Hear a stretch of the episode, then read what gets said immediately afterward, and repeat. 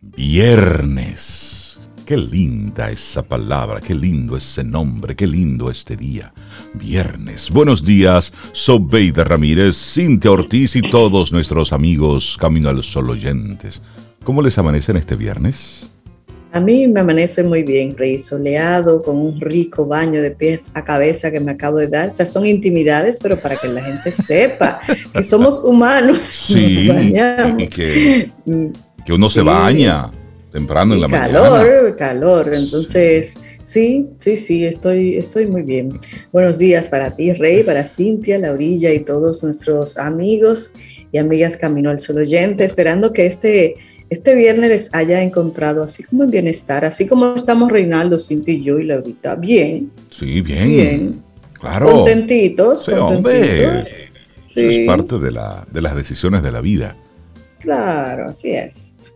Buenos días, Cintia, ¿cómo está usted? Cintia, buenos días. Pues yo estoy muy bien, muy contenta de estar aquí, de oírte así, como resolviendo esa situación de calor. Bueno, hay agua, hay calor, hay agua. Vamos a resolver. Agua, y agua. Exactamente, muy bien. Y qué bueno por ello. Buen día, Rey, Laura Sofía. Y buenos días a ti, Camino el Sol Oyente también. Ok, me levanté de tal forma. Vamos a resolverlo. Eso es así. Sí. Señores, mire, a mí me han llegado los boches de nuestro Camino al Sol oyente. Ah, ¿Qué pasó? ¿Cómo que boche? ¿Y por qué eso? Boche de por qué, qué, qué, qué, es donde estoy yo, qué, qué es lo que estoy haciendo, pero ¿Qué, qué, que no estoy en camino al sol. Señores, les, digo, les digo, les digo. Lo, lo mejor está por venir. y lo mejor está por venir la semana que ah, viene. Ah, sí, prepárense. Es Ay, cierto, verdad, es cierto. gracias por acordármelo. Así que cojan a Sobeida de 7 a 8, señores, que, lo, que esto se va a poner peor. Si lo que tenemos es eso, pues ni modo. Vamos a, disfrutarnos a Sobe por una hora. Pero, pero señores, ¿saben cuál es el tema que tenemos propuesto para hoy? me gusta, me gusta, me gusta el carácter que le das a las cosas o a determinadas situaciones el carácter que tú le das a lo que sea es lo que determina al final el éxito de esa empresa. Háblese de empresa cuando estamos hablando de, una acción en particular, de una actividad, de, un, de, una, de un interés puntual en algo. Entonces, el carácter que tú le des a las cosas, eso determina mucho. Si tú eres estudiante, el carácter que tú le des a ese proceso, a ese momentum que tú estás viviendo, determina muchas cosas en tu futuro como profesional. Si estás trabajando en un espacio, el carácter que tú le des de responsabilidad, de cumplimiento, de compromiso, el carácter que tú le des a todo eso, determina tu futuro en ese lugar, pero también en tu futuro. Tiene un impacto directo porque el carácter, eso paga o cobra. Sí, así es. No, Rey, y como tú dices, hay, hay situaciones, hay acciones que uno hace en un momento de su vida que es determinante para el resto de lo que te queda por, por vivir. Una de ellas, tú la mencionaste, el seleccionar una área de estudio. Eso es determinante y para toda la vida y tiene que ver con todo el recorrido que tú vayas a hacer a partir de, de ese momento, qué tan cercano o lejano a ti, porque a veces uno hace una carrera, toma y luego cambia. Claro. Eso pasa muchísimo y no pasa nada. Y no pasa nada. A veces al cambiar encuentras realmente lo que es tu pasión. Pero eh, independientemente de que después cambies o no, ese momento de estudio es irrepetible y hay que hacerlo con toda la intención de hacerlo bien porque eso apunta a tu futuro. Igual elegir una pareja, decidir construir una vida con alguien. Hay que poner mucho de ambas partes. Eso no, eso, Cinta y Rey tienen veintitantos, veintitantos años de juntos, casado, 25. Juntos 25. 25. y ellos, y son una pareja sólida, sólida porque la conozco. Pero eso no se gana así de que chilling aquí, camino al sol y risa y risa.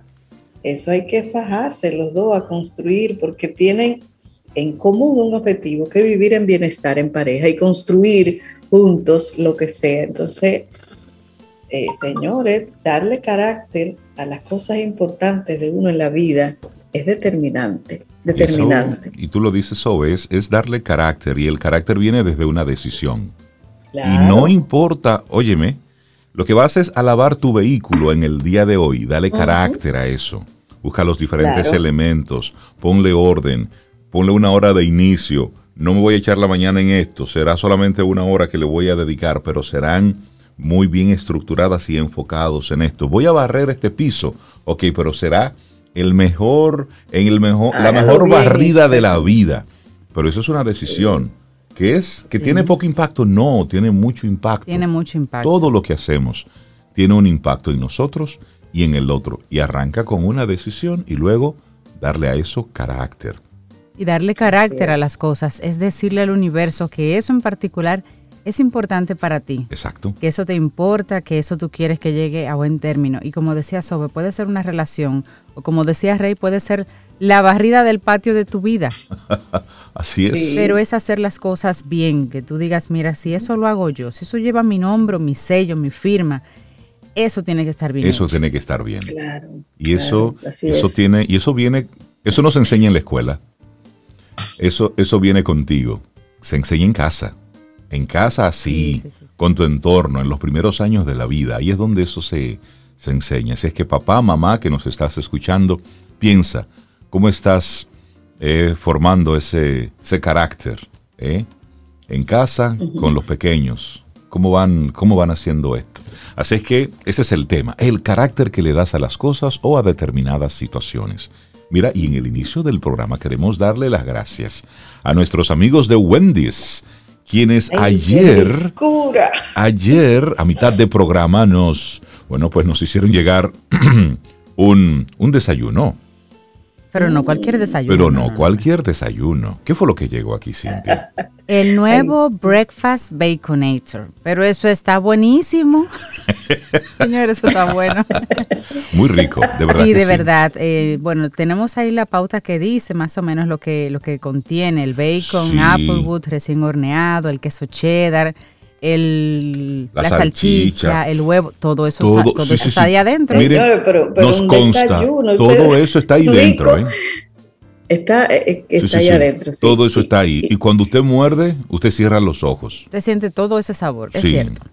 Es una explosión de y, además, y además sostiene. sostiene. a uno el día entero. Sí, sí, sí. Ayer yo comí como a las 2 de la tarde fue que comí ayer. Así. Esto, usted, usted tiene que en el caso de Rey, tómenlo de ejemplo. bueno, no es por nada, lo que pasa es que ustedes saben. Sí, muy que tamaño, tamaño tanquecito. Seis, pies, una pulgada. Muchísimas gracias con ese buen desayuno. Sí, sí, Muy gracias. Buen desayuno. Lo disfrutamos. No hay otro, no hay otro para hoy. Eh, yo quisiera que trajeran otro para confirmar. Ya, ya ellos aprendieron la dirección. Ya se aprendieron la dirección. exacto, para reconfirmar, a ver. Pero sí, sí, sí. Así es que muchísimas gracias por ese detalle. Como dicen en mi campo, no tenían que ponerse a eso, hombre. Pero ya que se pusieron, pueden repetirlo. Muchísimas gracias. Y bueno, arrancamos nuestro programa Camino al Sol. Tenemos nuestros invitados, colaboradores que estarán en estas dos horas compartiéndonos temas, informaciones que nos invitan a reflexionar. Iniciamos Camino, al Sol. Estás escuchando Camino al Sol.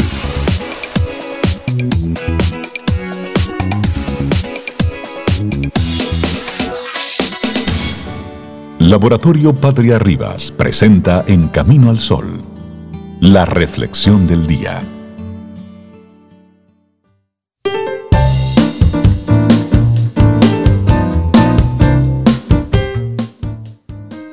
No hay nada más atractivo que una personalidad positiva. Su belleza nunca desaparece en el tiempo. Una frase de Edmond Biaca. Vamos con nuestra reflexión. Bueno, aunque los amigos Camino al Sol oyentes no nos ven, solo nos escuchan, mostramos uno que otro video.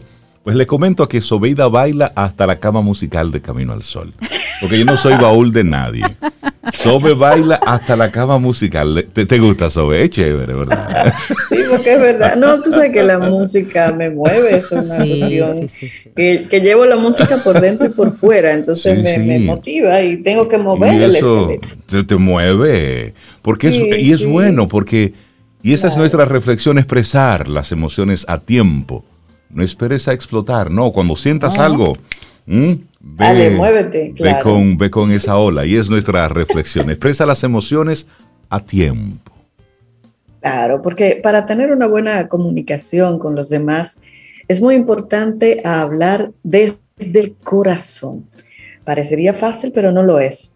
Esto se complica aún más porque no implica solamente el decir y el saber decir, sino también hacerlo a tiempo. Para aprender a hacerlo hay un solo camino, como dice Rey, expresar las emociones. No solo debes hablar de lo que sientes cuando todo está muy bien, de hecho, resulta mucho más importante hacerlo cuando las cosas van mal. Si te sientes ofuscado, perturbado o confundido, la salida no está en el silencio. Expresa las emociones, habla de lo que te disgusta, no permitas que eso se quede dentro de ti y comience a hacerte daño. Manifiesta lo que piensas y expresa las emociones en todas las circunstancias. Y no solo eso, ¿eh? hazlo a tiempo también. No siempre es fácil identificar el momento correcto, pero ganas mucho cuando lo haces y vas adquiriendo poco a poco la habilidad para ser pertinente y preciso. Ay, sí, esa palabra oportuna ahí. Bueno, expresa las emociones, pero también ten en cuenta esto. No hay una fórmula exacta para determinar qué es o qué no es una buena comunicación emocional. Sin embargo, sí hay un principio que puede guiarnos. Este dice, expresa las emociones cuando el deseo de hacerlo sea muy fuerte, cuando sientas que de ello depende tu bienestar inmediato.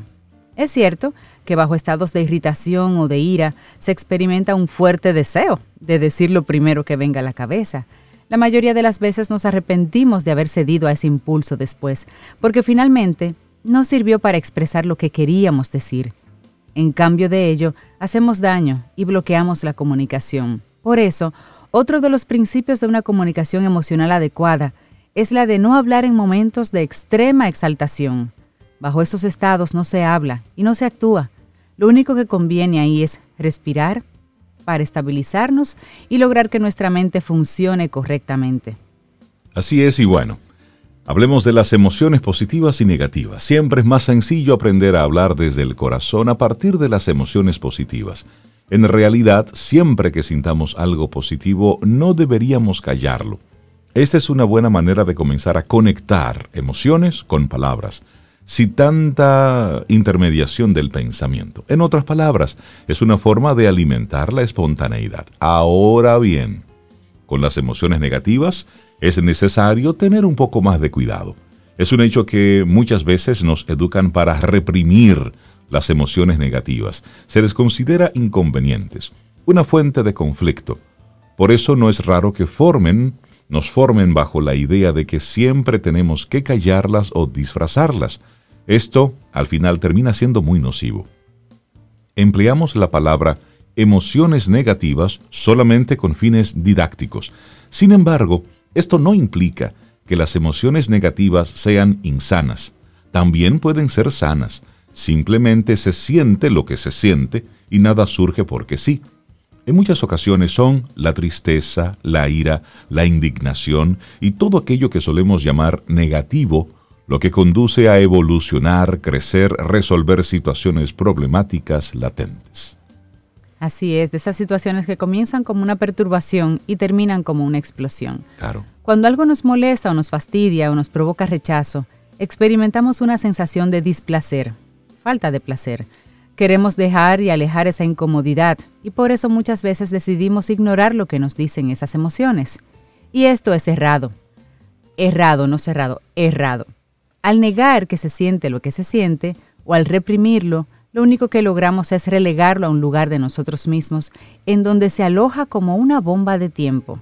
Y esto aplica particularmente para esas emociones negativas que surgen frente a situaciones que consideramos relevantes. Callar no es una opción.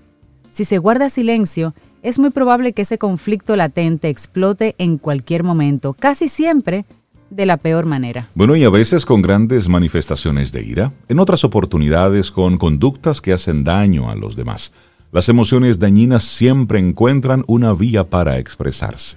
Por lo tanto, cuando experimentes una cierta perturbación en tus emociones, no lo dejes pasar. Examina con cuidado ¿Qué es lo que ocurre? Identifica exactamente cuál es la emoción o el sentimiento que te provoca.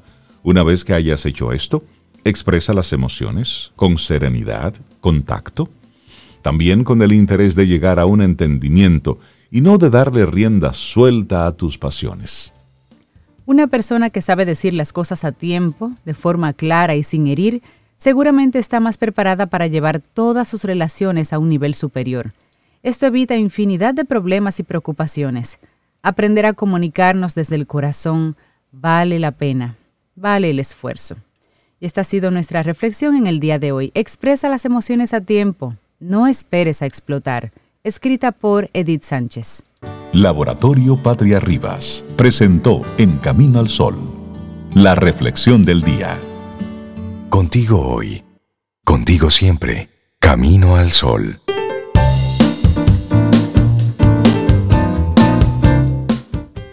Y esta es una frase anónima, pero hay que buscar por ahí quién dijo esa gran verdad. Dos cosas definen tu personalidad. La forma en que te manejas cuando no tienes nada y la forma en que te manejas cuando tienes todo.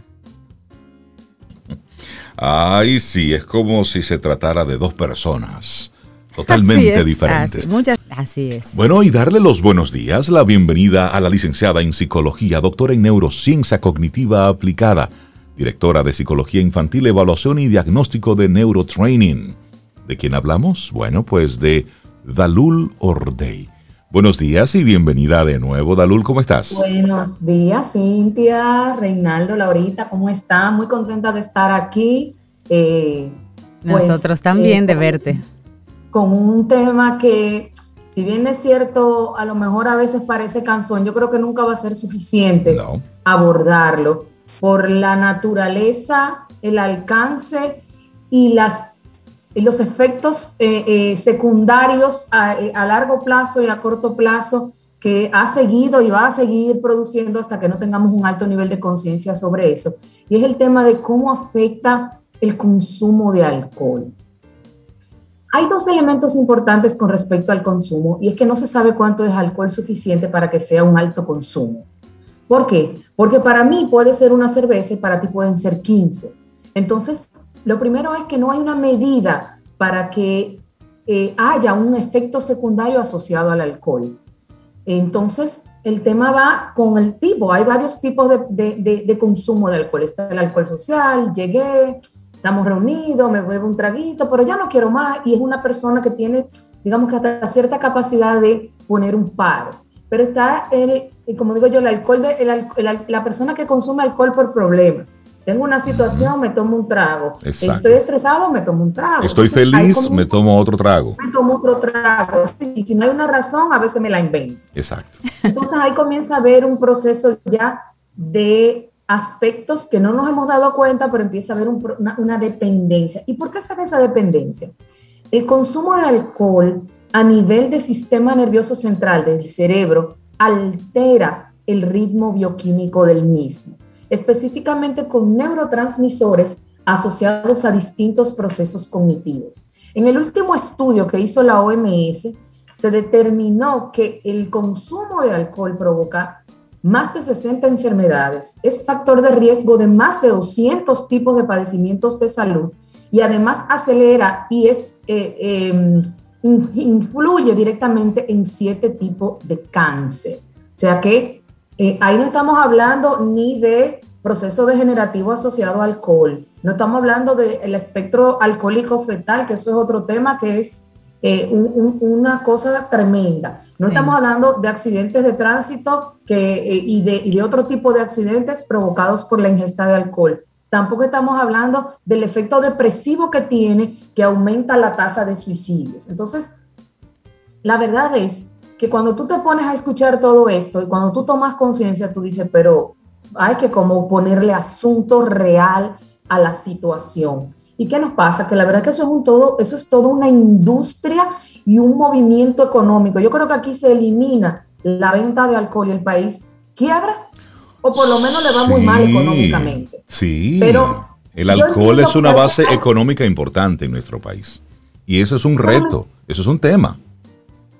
Claro, y hay que poner entre comillas eh, ese, ese, ese, elemento económico, porque si tú te pones a ver que ahora mismo hay un alta, eh, la, la, cantidad de accidentes de tránsito que hace que haya un gasto impresionante en servicios médicos, pero no solamente en el momento del accidente, también posteriormente y lo que eso trae en la dinámica familiar, porque casi siempre o, con mucha frecuencia es la persona que es más productiva en, eh, en el entorno familiar. Exacto. Pero además tú tienes eh, eh, una cantidad tremenda de niños naciendo con síndrome alcohólico fetal, con malformaciones congénitas, con trastornos de aprendizaje, con trastornos del desarrollo, con déficit en el crecimiento, que es, una, es un tremendo eh, factor de, de peso en el ámbito de la economía por la productividad, por el gasto en médico, por un sistema, eh, por ejemplo, de educación, que quiero mencionar lo que tú decías ahorita, pero no tiene cómo sustentar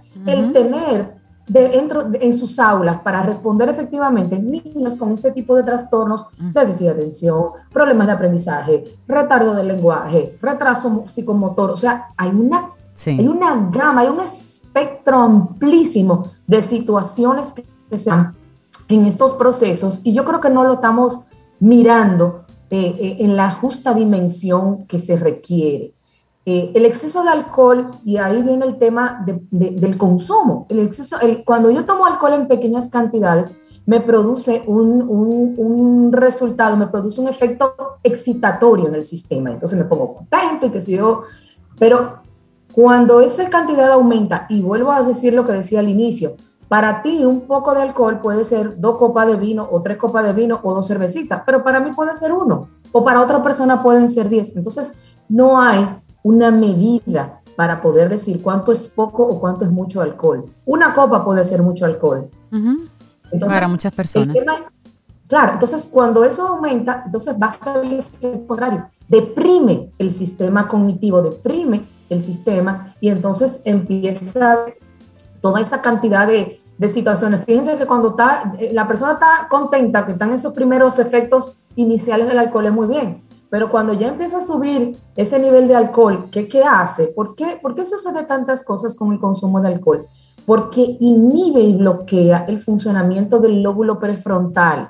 Tenemos que recordar que el lóbulo prefrontal es donde están las funciones ejecutivas, toma de decisiones, control de las emociones, control de los impulsos agresivos, todo el que tiene tres tragos se cree que es Rambo con la pistola y el cuchillo en la mano. Y que está muy, y se siente muy lúcido y en control. Y en control, por eso yo no sé si recuerdan la, canción de Rubén Blades, el tipo que viene manejando. Eso es un ejemplo, pero perfecto de lo que sucede con eso. O sea, el tipo se cree que es James Bond. Y muchos de nosotros nos sucede, más en una cultura que promueve tanto el que mientras más guapo yo soy, más macho soy, mejor eh, aceptación y mejor contexto social. ¿Quién ha dicho que un adolescente para poder entrar a su maduración necesita estrenarse con irse a darse una borrachera de alcohol? Porque hay que empezar a entrenarlo. No, señores, es que tenemos que desmontar esa cultura de consumo y de ingesta de alcohol. Mientras más temprano empieza la ingesta, más temprano van a empezar los efectos secundarios asociados a esa ingesta, cirrosis hepáticas, eh, cánceres de hígado, de boca, de colon, de esófago, de pulmón, son de los más comunes. En la mujer, cáncer de seno, eso es un, estresante importante que acelera el desarrollo de un cáncer de mama, por ejemplo.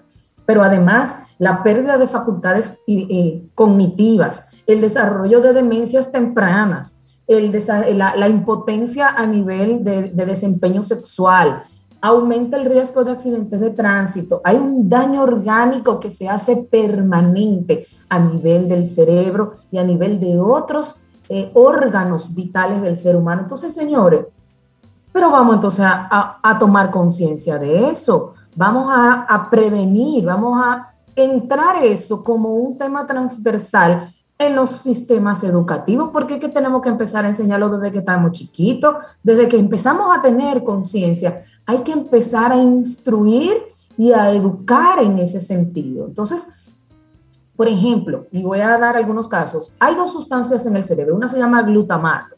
El glutamato tiene que ver con la energía que tiene nuestro sistema. Entonces, ¿qué hace el alcohol? El alcohol inhibe la sinapsis del glutamato, es decir, cuando nuestras neuronas se conectan, se libera entre una y otra esa sustancia que se llama glutamato. Y eso va a ir reduciendo la transmisión, la conexión entre nuestras neuronas y va a producir efectos inhibitorios de esta sustancia. ¿Y qué va a afectar eso? Afecta el hipocampo, que es la estructura asociada a la memoria y relacionada con la aparición de síndromes eh, convulsivos, es decir, de, epilepsias o de, trastornos convulsivos en la persona, pero también está asociada a trastornos por déficit de atención y la hiperactividad, porque el glutamato está estrechamente vinculada a qué? A esa capacidad del sistema de mantenerse equilibrado, estable y que se va a alterar cuando no hay o cuando se, altera el ritmo natural de, este neurotransmisor. Pero también hay otro, que es el que más presencia tiene en el sistema, que se llama GABA. Y es una sustancia que el, la, el, el, efecto del etanol, ¿no? Que es, y estamos hablando del etanol como una sustancia no tan nociva, fíjense todo lo que ha pasado con el tema del metanol, que, que que, han habido cantidad de muertes con eso. Pero cuando hay ese tema de, la presencia del etanol en el sistema, aumenta el efecto inhibitorio del GABA y entonces ahí viene el tema de que yo me voy haciendo cada vez más tolerante al alcohol y en vez de necesitar un traguito, mañana necesito cinco y dentro de dos meses necesito diez y comienza entonces ese proceso adictivo a la sustancia, pero además aumenta más rápidamente el proceso degenerativo asociado al consumo del mismo. Entonces, eh, eh, el tema, eso es solamente con esos dos transmisores, no estamos hablando de la afectación de los sistemas dopaminérgicos que tienen que ver con todo lo que es la parte motora, ni de la serotonina, eso solamente son esos dos, que son lo que voy a mencionar, pero hay cantidad de situaciones más. Y no quiero dejar pasar, hace un par de semanas estuvo con nosotros en el programa, no recuerdo el nombre de la doctora, pero se celebró el día 9 de septiembre, el Día Internacional de sobre el síndrome de alcohol fetal, de alcohol sí, fetal. Sí, sí, aquí hablamos sobre eso, sí, sí. Señores, aquí de cada 10 niños nacidos de adolescentes, que son la mayoría, 7 ha habido consumo de alcohol eh, en eso. De esos 7, 4 o 5 ha sido consistente son niños que nacen con cardiopatías, con trastornos del desarrollo, con, eh, van a tener probablemente dificultades en el desarrollo, bajo peso, em, alteraciones en, la estructura fisiológica de su rostro. Son niños que tienen cierto tipo de características. Entonces tú dices, eh, pero, y eso, y, el tema peor del caso es, primero que es consumo de alcohol, segundo que es embarazo en adolescentes, Tercero, que ese alcohol y que esa adolescencia no solamente trae eso, trae otro tipo de sustancia, trae cigarrillo, tabaquismo, trae trae eh, vapeo, que eso trae consigo una serie de factores agravantes adicionales, que es una bomba de tiempo. O sea, esta es una generación, esa generación que viene subiendo en los últimos años y que, y que viene, si no le ponemos un paro a ese tipo de situaciones, no la vamos a ver feas como, sí, porque, como sociedad. Y tiene un impacto directo en la salud pública de toda una generación. Y eso no lo estamos viendo. Porque estamos hablando de, estos jóvenes que por estar muy a la moda consumiendo todo este tipo de cosas, en poco tiempo van a, van a estar llenos los, las diferentes emergencias. Serán casos de nuevos cáncer, serán casos que van a estar comprometiendo seriamente la salud pública en cantidad, en masa. en, un, estudio que se hizo hace unos años en Estados Unidos, se determinó que el costo promedio por niño con síndrome alcohólico fetal está entre los 3 y 4 millones de dólares en solamente en atención médica. Eso sin contar educación, trastorno de aprendizaje, o sea, ¿cómo, ¿cuánto es esto que eso es uno? ponte dos millones de dólares, ¿cuánto es eso? Son ciento y pico de millones de pesos. Calcula eso por 10 mil o 50 mil niños. Nosotros, no, el Producto Interno Bruto no, no para poder responder de manera efectiva a lo que estamos creando como sociedad. Entonces, el llamado es eso, adultos, jóvenes, adolescentes, eh, hacer conciencia del consumo del alcohol, eh, a las madres, los padres, eh, eh, tener, tratar de desarrollar mecanismos de control para ellos y para nosotros, porque como yo soy adulto, yo sí puedo. No, señor, ¿por qué están ahora mismo las personas con altos niveles, cada vez más temprano, de trastornos de memoria, de eh, problemas atencionales, de deterioro cognitivo temprano? Señores, ¿por qué que nosotros somos una cultura alcoholizada? Aquí para todo hay que beber, para todo. Es el motivo de la reunión. Estamos mal, hay que beber. Eh, Triste hay que beber y feliz hay que beber. Para todo. Correcto. Entonces tenemos que empezar a desmontar la naturalización del consumo de alcohol a todos los niveles.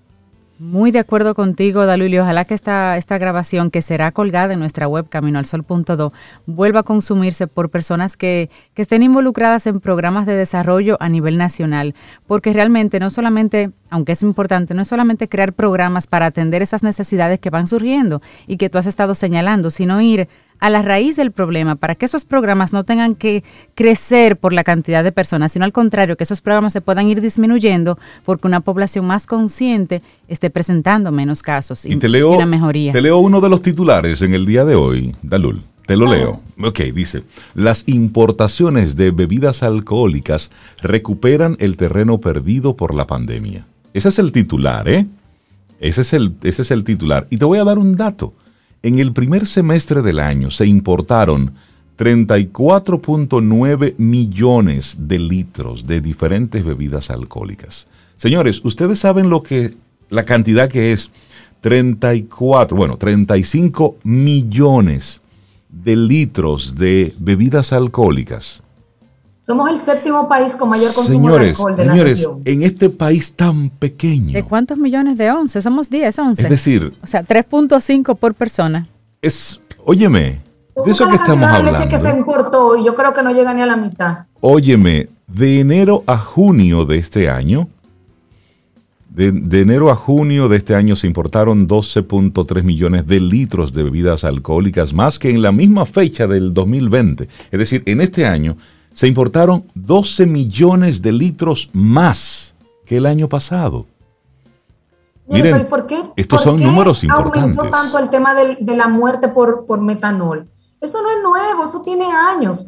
Porque aumentó el consumo de alcohol durante la pandemia. Señores, los estados de ansiedad, de depresión, de encerramiento, hizo, ha tenido efectos en la salud mental de la gente. Y eso, eso es, el, es el remedio que nosotros tenemos para todo. Entonces, al, al, disminuir el poder adquisitivo, yo tenía que echarle mano a lo que pudiera alcanzar. Pero eso del metanol no es de ahora. Se exacerbó. Señores, hace unos meses atrás no había producción de cerveza local. No había. Ya lo sabes. Producción de cerveza local. Tú ibas a buscar en un distribuidor dos cajas de cerveza para una fiesta y no la encontrabas.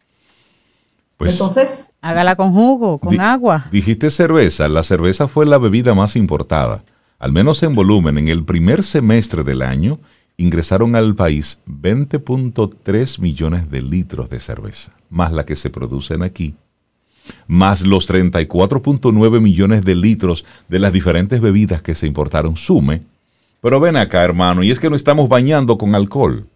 Es decir, sí, porque esa cantidad, si la ponemos per cápita, estamos hablando de que a cada dominicano, hasta el no nacido, le tocan unos cuantos litros. Óyeme. y no se importa para tenerlo guardado, estamos claros de eso. Por supuesto. Se importa porque se vende. ¿Eh? Entonces, sí, muchos van a decir, no, porque hay una industria de turística que necesita. Oye, oye, no, no, no, no es por ahí el asunto. Estamos hablando de que esto, al ritmo que va, al ritmo que esto va, se convierte en un problema de de, salud pública, de seguridad ciudadana. Mire, usted sale a la calle y el nivel de agresividad que tenemos todos en las calles, eso es una locura.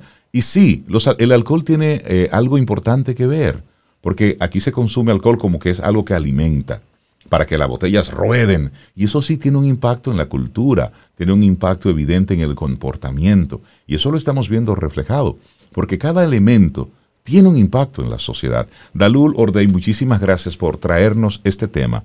Hay que seguir haciendo conciencia. Falta mucho, pero no podemos cansarnos. Hoy, los efectos del alcohol en la salud mental fue el tema que nos compartió Dalul Ordey. La gente que quiera conectar contigo, Dalul, a través de Neurotraining. Claro, se pueden comunicar al 809-532-1992 o pueden accesar a nuestra web, que por ahí pueden conseguir información y hacer sus citas, que es neurotrainingrd.do. Buenísimo. Dalul, que tengas un excelente fin de semana. Igualmente, lindo fin de semana. Gracias, Dalul, excelente tema. Te acompaña Reinaldo Infante. Contigo, Cintia Ortiz. Escuchas a Sobeida Ramírez. Camino al Sol.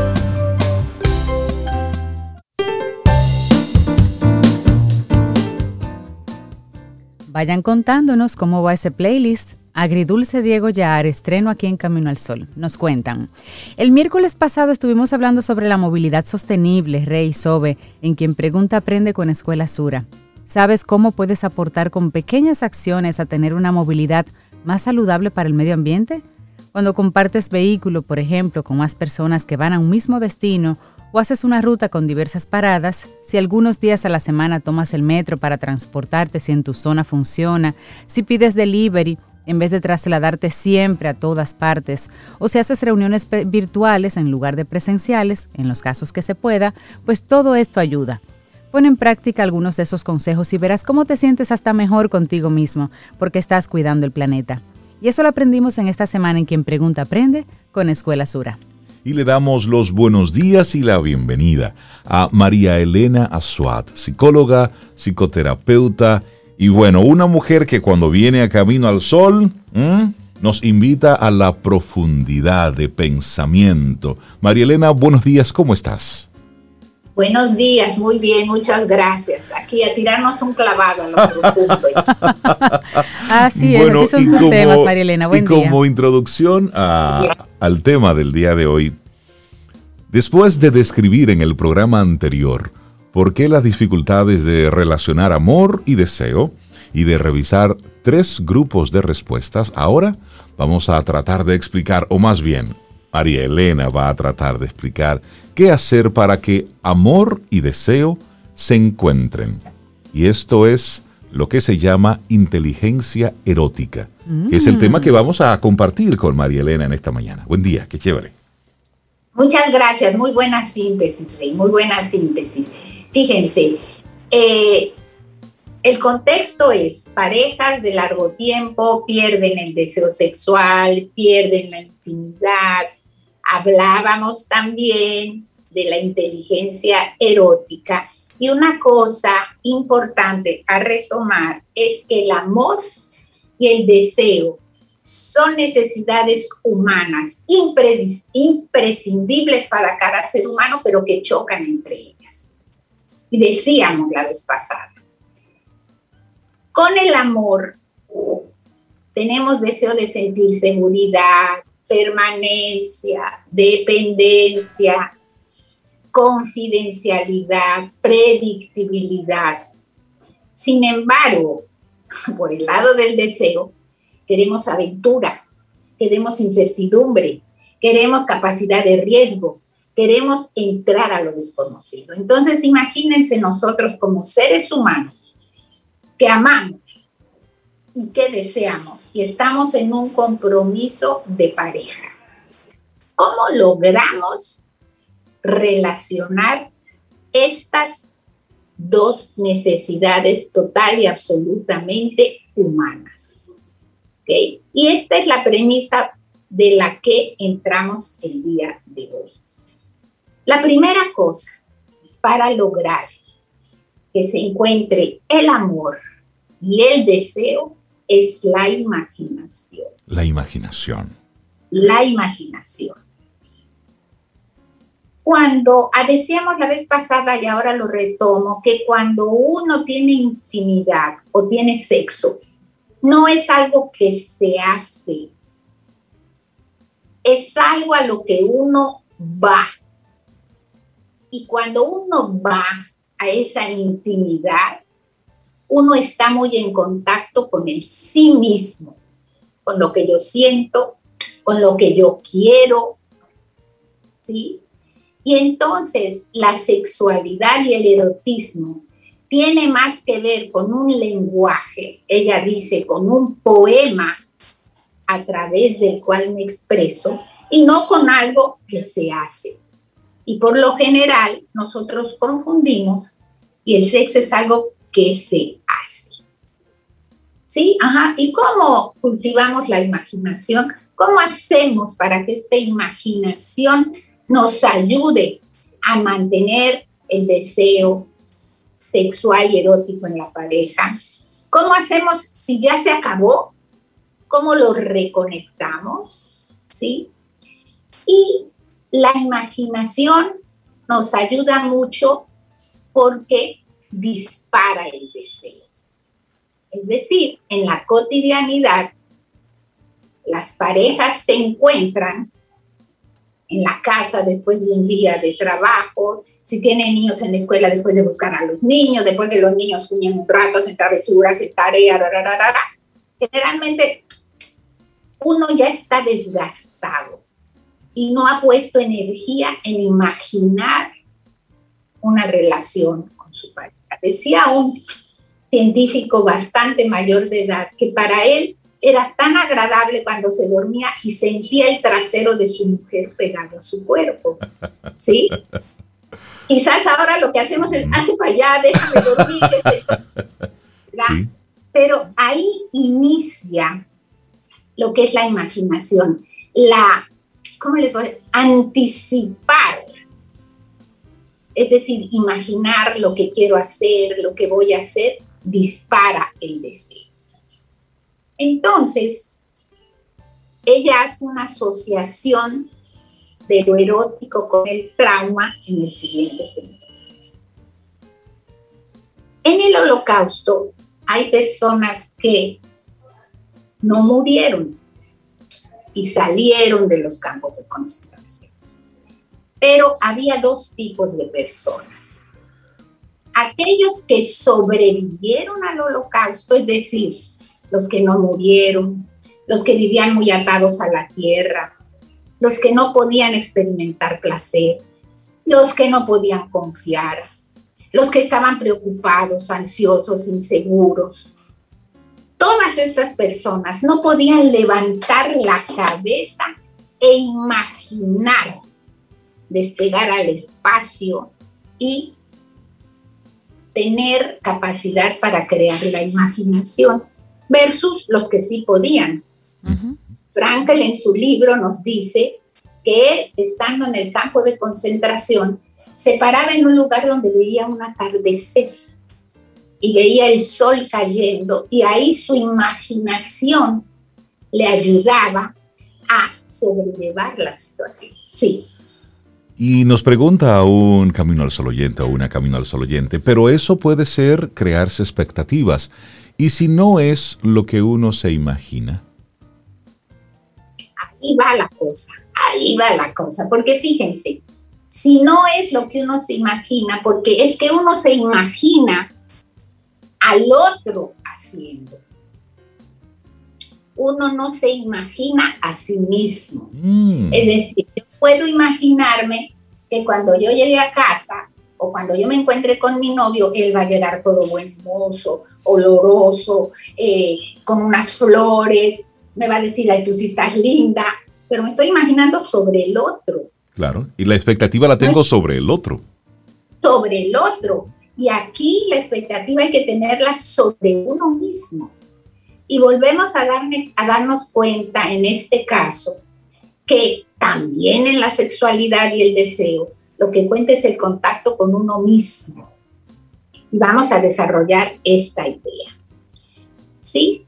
Ella dice, las parejas se quejan mucho de que quieren más sexo, pero no quieren más sexo, quieren un mejor sexo, un sexo más satisfactorio.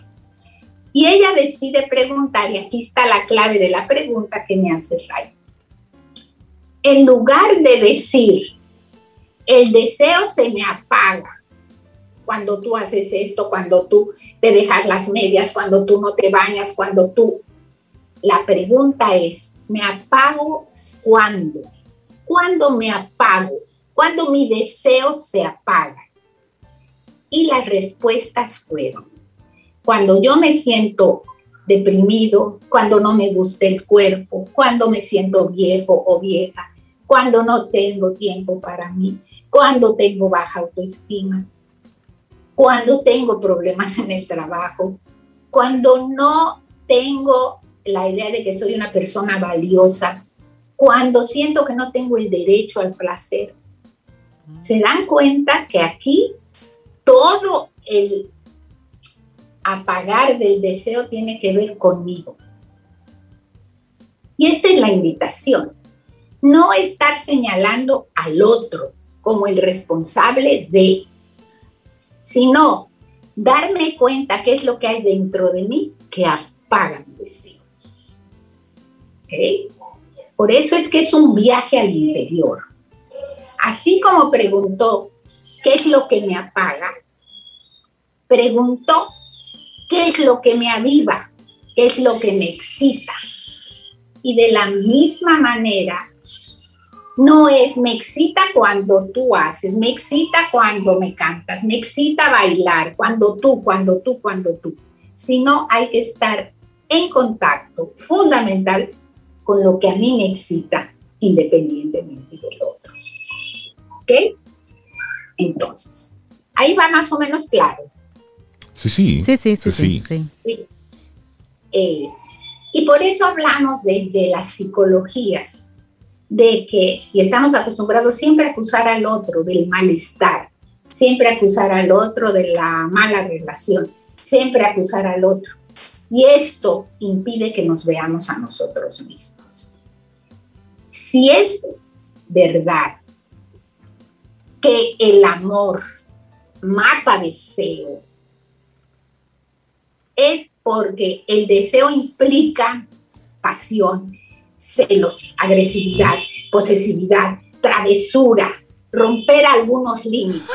sí, sí. ¿Sí? Y el amor implica, no, quédate aquí segura, tranquila, esto es un hogar, te doy confiabilidad, eh, no soy posesivo, te dejo ser, etcétera, etcétera. El problema es que cuando oímos esto de que el deseo implica estas travesuras, este romper un poco los límites. Sabemos que lo erótico no es políticamente correcto. Y dice ella de manera muy simpática. ¿sí? Eso por lo que peleamos en el día, hay como hay gente celosa, como hay gente que rompe todos los límites, como hay gente tan posesiva, esto no es posible. Es justamente lo que de noche nos despierta el deseo. ¿Sí? La diferencia es que son travesuras, son rupturas de límites que se acuerdan en la pareja. ¿Ok? Y vamos a entrar a un tema de por qué decimos que esto se establece desde muy temprana edad. Esta cosa de, estamos en imaginación, creatividad, espontaneidad. Exacto. Imaginen un bebé que está con la mamá, está acunado, de repente el bebé se baja y quiere explorar. ¿Sí? Y para explorar y descubrir, lo que lo mueve es el deseo. Observen los niños pequeños, desean explorar, meter los dedos en los tomos corrientes, desean Por eso es que se mueven. Por eso, están, están explorando, buscando. Están explorando. Y si ese bebé que bajó de mis piernas me voltea a ver y yo le digo, corporal y verbalmente, sí, descubre, el mundo es un lugar seguro, explóralo, hay diversión, dale para allá, como quien dice. El bebé puede sentir separación y conexión al mismo tiempo. Entonces es el bebé que explora y voltea. Y uno le dice, dale, versus un bebé o un niño que se baja de las piernas de la madre o del padre y que el mensaje es cuidado, te puede pasar esto. Exacto. Ten cuidado con lo otro. No metas el dedo ahí. Eso es peligroso constantemente. Entonces el bebé va, pero constantemente voltea al adulto diciendo, ¿sigo? No, no sigo. Esperando aprobación, estando siempre eh, esperando una aprobación constante, una validación de seguridad. Entonces, en este caso, tenemos un niño que en lugar de favorecer el deseo, está preocupado por lo que la persona adulta está pensando de él. ¿Y si me regaño? ¿Y si esto está mal? ¿Y si esto no lo debo hacer? Y vean la analogía entonces con la sexualidad. ¿Sí? Cuando el niño está preocupado por el adulto, cuando está preocupado por allá atrás, renuncia a su necesidad de explorar en favor del otro. Totalmente. sí, sí, muy claro. ¿Sí? Entonces, esto nos lleva directamente a la sexualidad, al erotismo, a la curiosidad y a la, eh, eh, a la curiosidad.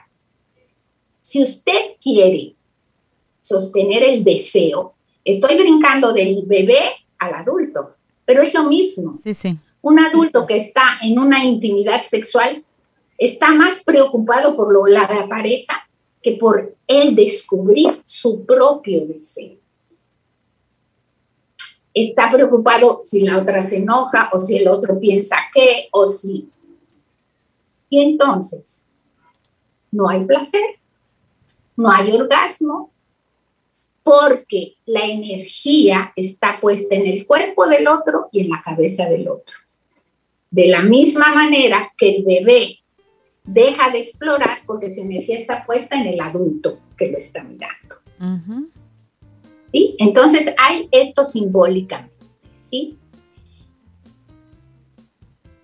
En este sentido, la autora propone, bueno, ya fuimos niños, ya nos educaron como nos educaron, ya estimularon o no nuestra creatividad. Ya somos adultos con algún problema para estimular el deseo. Pero ¿qué encuentra ella ya con las parejas que tienen una vida erótica importante? La primera cosa que ella encuentra es que tienen mucha intimidad sexual. Son parejas de largo aliento que mantienen la intimidad sexual pero que entienden que el espacio erótico pertenece a cada uno de ellos. El espacio erótico no es del otro, es mío. Es mi cuerpo, es mi deseo, es mi exploración, es mi curiosidad. No es que el otro falla, es que yo en lugar de estar en contacto con mi deseo, estoy preocupado por el otro o por la otra. ¿sí? Entonces, dice ella, la estimulación erótica no es algo que empieza cinco minutos antes. Que dice uno, bueno, ya los niños se durmieron, ya está todo ready, ya nos bañamos, ahora. Cinco minutos antes y dale para allá. Esto no es una estimulación erótica. Y ella dice, el espacio erótico no es tocar al otro no es empezar a estimular al otro, sino es crear un espacio y entrar, oigan estas palabras, no como un buen ciudadano cuidadoso y responsable, sino como un niño curioso que explora lleno de deseo. Entonces, desear y ser responsable de que la otra le vaya bien implica un pleito, porque no estoy en contacto con mi deseo, sino con cuidar al otro. Suena muy egoísta, por eso digo que no hay que ser buen ciudadano. El egoísmo es muy mal visto, pero en la intimidad la invitación es estar a contacto con lo que yo deseo, con lo que yo siento, con lo que yo exploro. Y por eso las parejas de largo aliento que saben que la pasión aumenta y disminuye, han logrado mantenerla porque han desmistificado la espontaneidad. El deseo sexual o el erotismo no es una cuestión espontánea, sobre todo en parejas de largo aliento. Entienden que lo que va a pasar solo pasa cuando el sexo comprometido es igual al sexo premeditado. Hay que estimular la imaginación y hay que premeditar un sexo para que el sexo llegue a ser satisfactorio. Y la espontaneidad de que de repente yo llego y, uff, qué deseo tan grande, lo han totalmente desmistificado. ¿Sí? Y cuando nosotros, dice ella, estamos más pendientes del otro, de que lo tengo que cuidar, de que lo tengo que hacer sentir bien, lo que realmente estamos haciendo es renunciando a nuestra necesidad de explorar y de curiosidad. Por eso es que ella dice que en las relaciones de pareja, poco a poquito, vamos renunciando a esta importante necesidad. Y se convierte en una rutina. Hay parejas que van los miércoles al cine y después llegan y hacen el amor. Una rutina. Todos los... Una, una rutina. Una rutina. ¿Sí? O tienen unas rutinas para llegar a un encuentro sexual sin planificación, sin meter energía a la imaginación. Y sabemos que esto nos lleva a una situación muy difícil porque de última renunciamos a muchas cosas, a esta aventura, a esta travesura, a esta alma de niño. Fíjense que en la intimidad, una buena intimidad, cada miembro de la pareja se pierde, está, digamos, ¿cómo le en un viaje interno, ¿sí? en una buena intimidad, en una buena sexualidad. Entonces lo que ella dice es, señores, ser inteligente a nivel erótico implica sacarnos de la cabeza que hay que ser espontáneos y estimular la imaginación estando en contacto con mi deseo, mi exploración y mi curiosidad. María Elena Azuad, muchos son los Camino al Sol oyentes que están conectando mucho con el enfoque que tú estás compartiendo. Hay uno que dice, entonces María Elena, no todo está perdido. Y la pregunta voy a dejarla ahí. Porque si alguien quiere conectar contigo, creo que es momento para tener una conversación uno a uno. ¿Cómo desde tu consulta, bueno, pues pueden conectar contigo y seguir esta conversación? Porque aquí apenas nos estás mostrando una puntita de ese gran iceberg. Sí, con muchísimo gusto en el 809 868 0886. Lo único que quiero decir, no es una receta, hay que ver qué medicina para cada caso. Claro, por supuesto. Por eso la conversación personal. Esto es lo que necesitamos para mantener la inteligencia erótica en la relación de pareja. Definitivamente. tema, una masterclass. Inteligencia erótica fue el tema que nos compartió hoy María Elena Azuad en Camino al Sol. María Elena, un gran abrazo. Muchísimas gracias. Gracias Gracias, por estos temas y este nivel de profundidad y de profesionalidad. Un gran abrazo.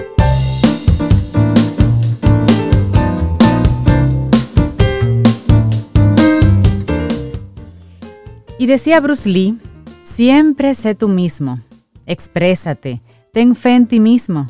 No busques una personalidad exitosa en el exterior y la dupliques. No, no, no. Bruce Lee.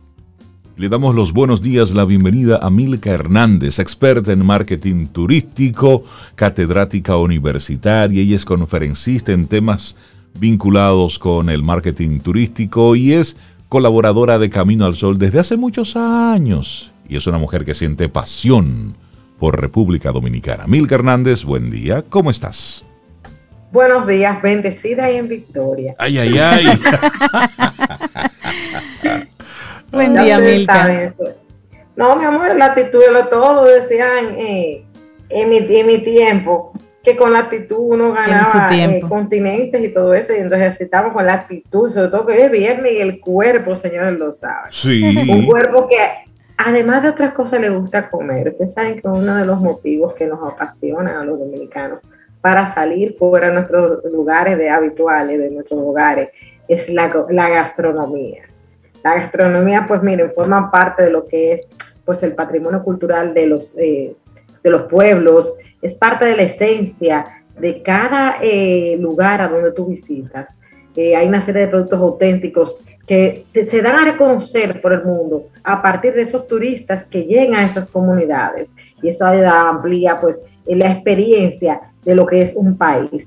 En el caso que es nuestro país turístico, la República Dominicana, pues nosotros tenemos múltiples opciones de, eh, para hacer turismo gastronómico.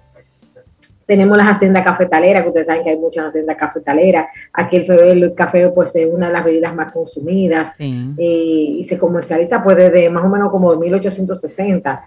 Aquí tenemos pues unas distintas rutas, en específico las de Barahona, La Vega, Monbaurú, como señor Nobel, son como de las más codiciadas.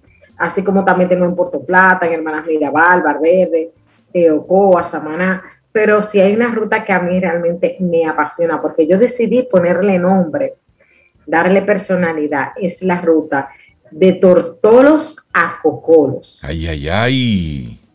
De ¿Te imaginas, cómo puede ser una ruta gastronómica de Tortolos a Cocolos? Ahí tenemos, mucho, ahí tenemos mucho coco, por un lado, pescado, por otro lado. Tenemos ahí guavaberry por el otro lado, pero muchas oh. cosas, Milka. Eh. A ver.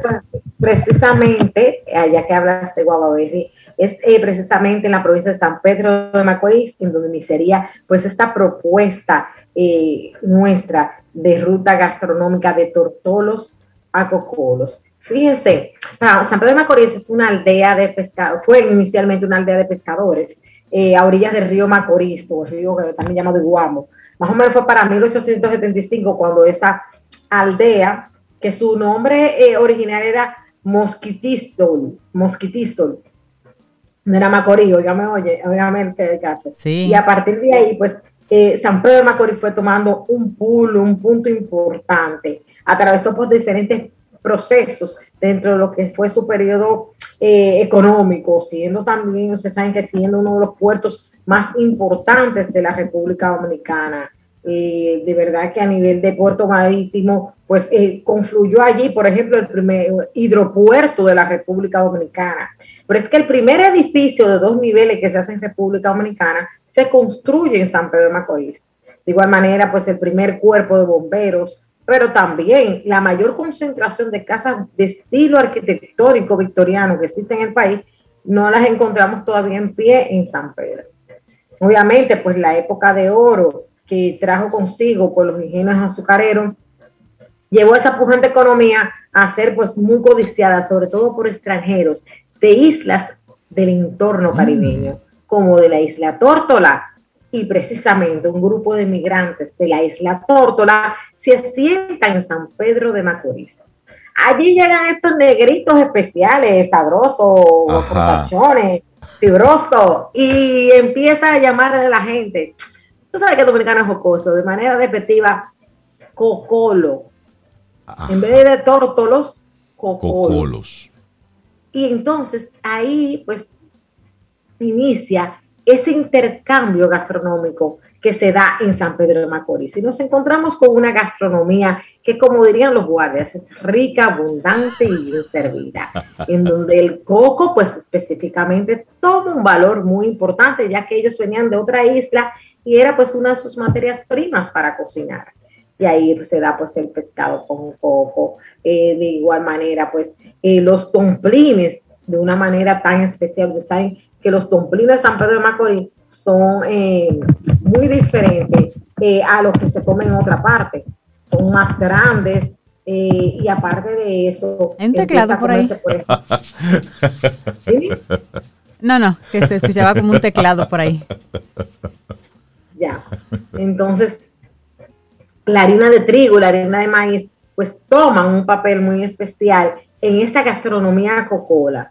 Ahí también pues se puede ver el consumo de pescado fresco o seco. Ustedes saben que aquí pues para la época taína se consumía más era el pescado frito. Y de igual manera vegetales como el molondrón, llamado también como ocra, o como dirían los cubanos, quimbombó. Esos cubanos son especiales. Yo le tenía una canción Ellos tienen una casa que dice Quimbombo para yuca seca, para yuca seca. Y eso es los molondrones. Los molondrones. los molondrones. Entonces, los cocolos empiezan a cocinar ese tipo de vegetales. La yautía, especialmente la yautía blanca, llamada también yautía coco, la pipiota, todo esto es comida en gastronomía que se va introduciendo. Dense cuenta que ellos que vienen de las Antillas menores, pues vienen con todo ese tipo de, usos en el tema gastronómico. La harina se pasa para usarla para el yaniqueque, el dumpling, y ahí entonces ese llamado Johnny Cake, esta gente viene en esa torta, Journey, que realmente el nombre es Journey Cake, que era como la torta, el pan del día, de la jornada, torta de viaje. Eh, ya que así se considera mejor que los panes con levadura. Oye, que, que, que, que, Creo que interesante. Dígame. Que es interesante el, origen del Johnny Cake, que es Journey Cake. Es decir, Exactamente, es Journey, es del día, de la jornada. Eh, que ya la cortela del, de, la, de la sociabilización de vocablos y el gran ingenio dominicano le puso el nombre Johnny Cake. Journey Cake.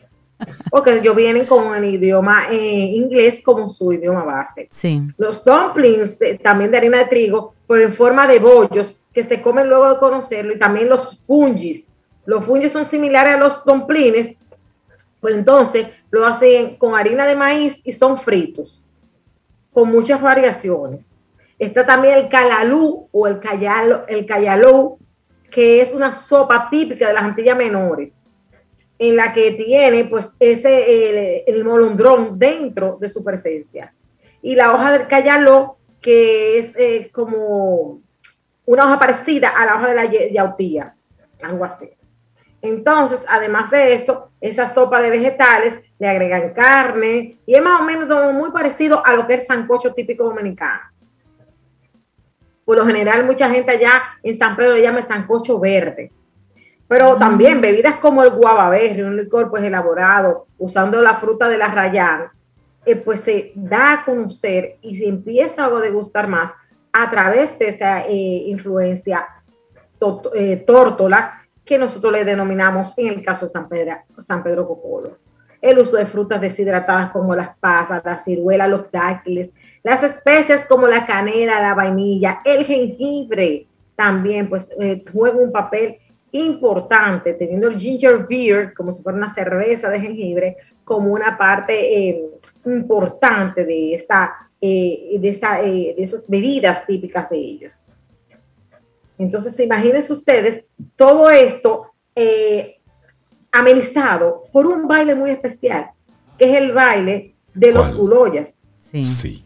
Todo esto viene atado a esta cultura cocona. Entonces, usted va a San Pedro de Macorís y para usted vivir esta cultura cocola, se va, por ejemplo, a Rincón Cocolo, se junta allá, pide desde antes, usted llama siempre desde antes, le pide que le tengan los, los, eh, buloyas allí para que le, los buloyas, para que le hagan pues su llamado baile, los buloyas, que es el baile, también uno de los bailes es el baile de los zancos. Todo esto es herencia cocola. Y usted vive pues una cultura diferente y además pasea por esa, eh, ese pueblo, esa parte eh, arquitectónica histórica de San Pedro que es tan interesante.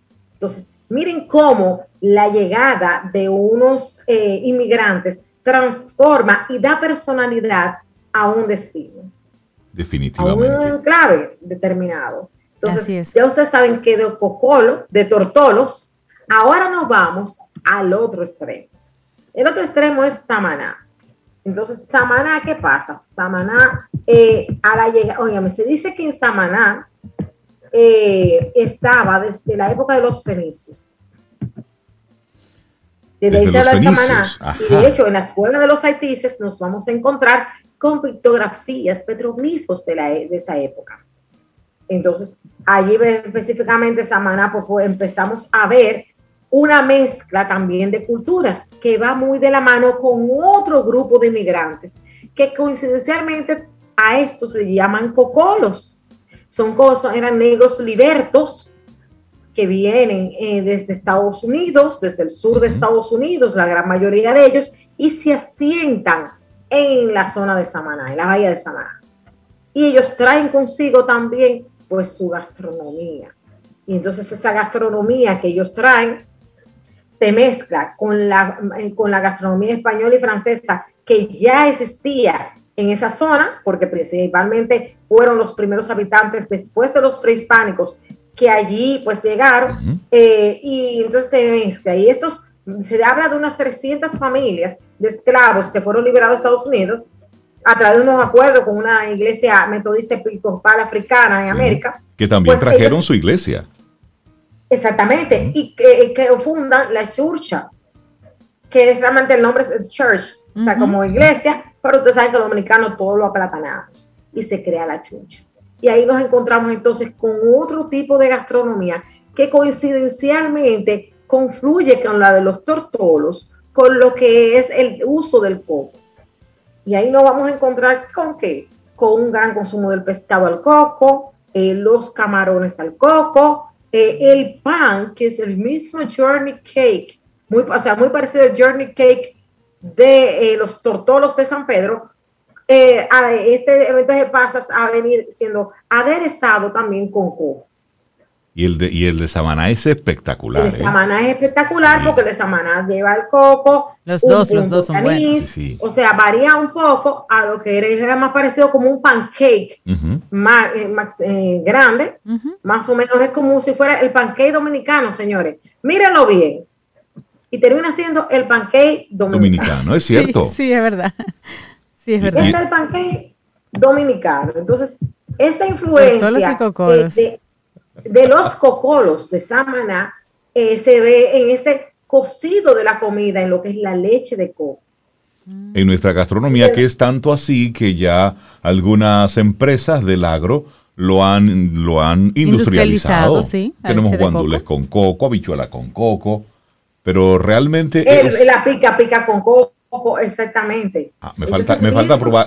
ese no lo he probado. Esa mezcla, como esa mezcla nos da un destino totalmente exótico. Entonces, visualizándolo ya de manera completa y recogiendo, en Samana, ¿qué hacemos? Podemos ir al Salto del Limón, podemos ir a lo que es Cayo Levantado, Cayo La Farola, a las garelas, a las galeras, a hacer excursiones de las siete playas. Todas las playas, todo eso. visitar lo que es el iguanario Los Tocones, en época de jengibre, hacer lo que es la ruta del jengibre y disfrutar de esta comida en donde el queso de hoja, en donde lo que es los fritos de buen pan, eh, lo que es la torta eh, de, allá de, de Samaná, eh, lo que es también los conconetes, el pescado al coco, los camarones eh, conconete con queso blanco. El arroz con coco oh, entran dentro de esa tesitura que nos lleva a conocer un destino diferente. Entonces, de tortolos a polos, en este país, señores, aunque mucha gente no lo sepa, se come bueno. Se, come, bueno. Es una de las mejores propuestas que le puedo yo presentar. Milka Hernández. A cocolos. Wow, Milka, qué lindo Mira, las personas interesadas en, conectar contigo para, esas, para esos casos, Milka, danos tu, teléfono, tus contactos. Efectivamente, pues pueden contactarme a través de Milka Hernández RD en las redes sociales o Pasión por RD y ya por ahí me escriben por DM y les organizamos lo que ustedes deseen de cocolos a tortolos y señores, así vamos a seguir, vamos a hacer como una serie de secuencias de rutas así de, de zona a zona porque en el este, en lo que es el nordeste, en la misma capital, se pueden hacer muchas rutas. En cada rincón tenemos, tenemos ahí mucha, mucho por descubrir. Mucho por definitivamente. Milka Hernández, Pasión por República Dominicana. Que tengas un excelente fin de semana. Gracias por este viaje. Decírtelo es casi una especie de... Eh, es protocolar, es protocolar porque, sabemos que tú, lo, tú te lo gozas. Ella lo tiene. Que tengas Un muy buen fin de semana y muchísimas gracias. Hoy el tema de Tortolos a Cocolos. Que tengas un excelente día. Y esperamos que hayas disfrutado del contenido del día de hoy. Recuerda nuestras vías para mantenernos en contacto. Hola arroba caminoalsol.do. Visita nuestra web y amplía más de nuestro contenido. Caminoalsol.do. Hasta, una, próxima, edición. Y pásala bien.